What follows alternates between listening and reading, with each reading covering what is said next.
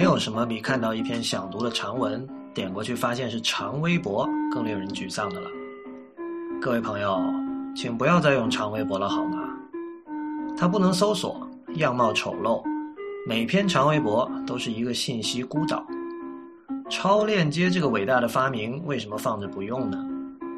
纯文字的内容用一张图片的大小来发布，也未免太不乐活了。欢迎大家收听 IT 公论，我是李如一。不知大家对电脑最早的记忆是什么样的？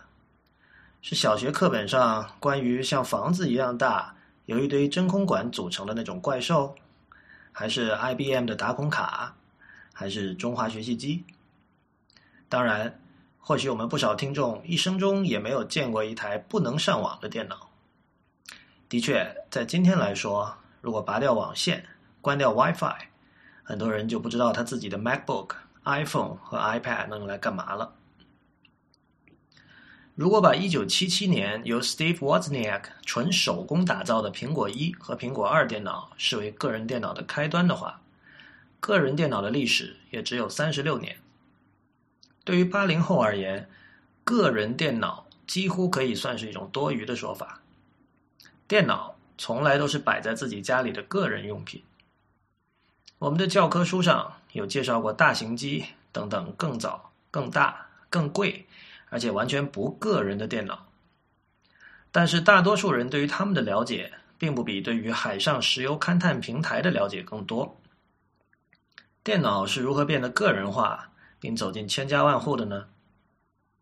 我们都听说过盖茨当年的理想，让每个人的桌面上都有一台电脑。我们也知道摩尔定律让芯片变得越来越快、越来越便宜。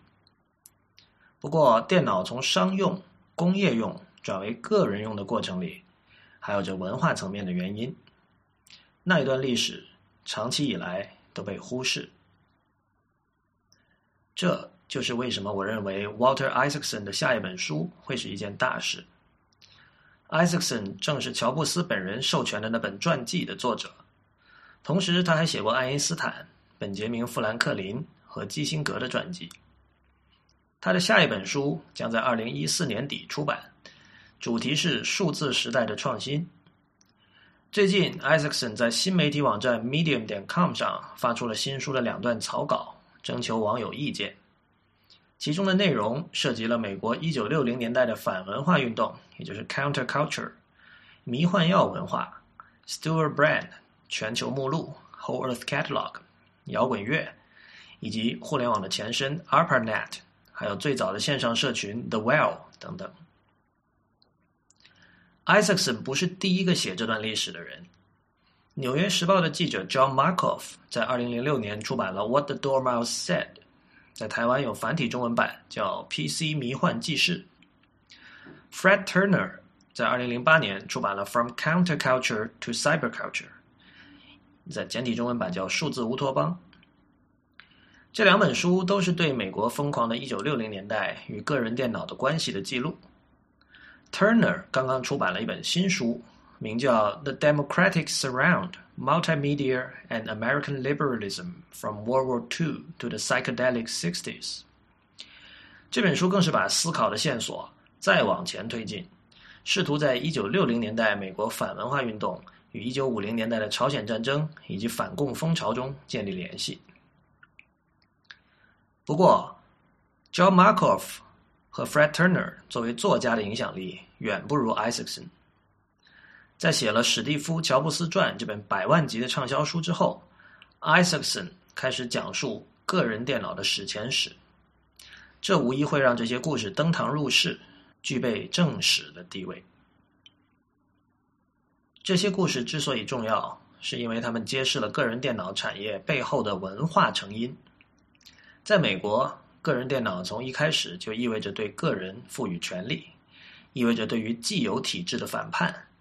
以及对个人心灵自由的追求，这些在理性主义者的耳朵里显得过于浪漫和不切实际的词句，恰恰是第一代个人电脑先驱们的信条。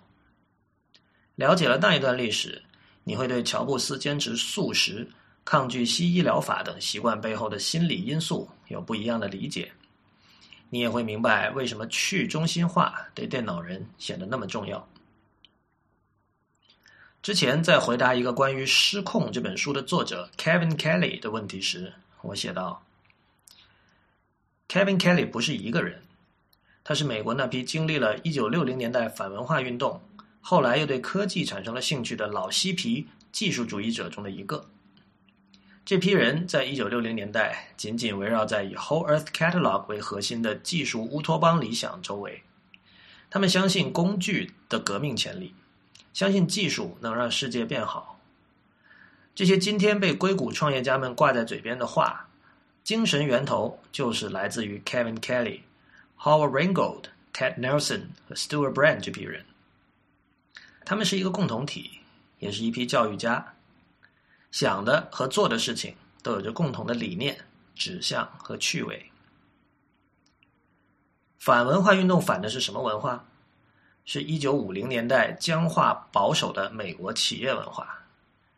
所谓的 Corporate America，就是在强调整个美国已经成了一个大企业，新鲜的、小的、灵活的组织与社会形态，并没有喘息的空间。个人感觉，上述那些人的精气神以某种形式留在了硅谷，但硅谷在某种程度上也正在背叛这些人提出的理念。开放、协作、去中心化、真正的共享、对大企业和权力的不信任，甚至技术会让世界更好，这个基本的信念，也已经为如今硅谷最大的几家互联网公司所放弃。他们嘴上还是可以这么说，但行动上则奉行技术可以积累巨大的财富主义。商业道德又一次成了赢家，Corporate America 的阴影。再次出现，加上棱镜事件曝光，或许下一次革命快要开始了吧？硅谷是一个年轻的地方，这些老人的话，如今的新生代未必有兴趣再听。依旧守卫这套理念并不断发声的人，也只剩下了 Dave Weiner、Jerome Lanier 等几个。当然，像《The Future of the Internet and How to Stop It》。《The Filter Bubble》等书的作者，也可以视为这批硅谷精神先驱的精神继承人。在互联网成为全球经济中流砥柱的同时，电脑和互联网所象征的反叛、自由、去中心化精神，也正在逐步被商业保守主义取代。个人选择不再被重视，信息被圈在一个个围栏当中，成为了所谓的 “walled garden”，难以自由流动。电脑变得电气化、傻瓜化。曾经以不看电视为荣的一代人，如今在电脑屏幕前吃着薯片，干着上一代人在电视前干的事情，磨损着自己的颈椎和腰椎。人类必须时刻保持警醒、自觉与克制，才能让自己的肉体和精神在赛博空间保持应有的机敏与强健。在此时去读一读电脑史前史上那些先驱们的故事。将会是很恰当的选择。本期节目提到的书目与链接，可在 it 公论点 com 看到。今天的 IT 公论就到这里，谢谢大家收听，我们下期再见。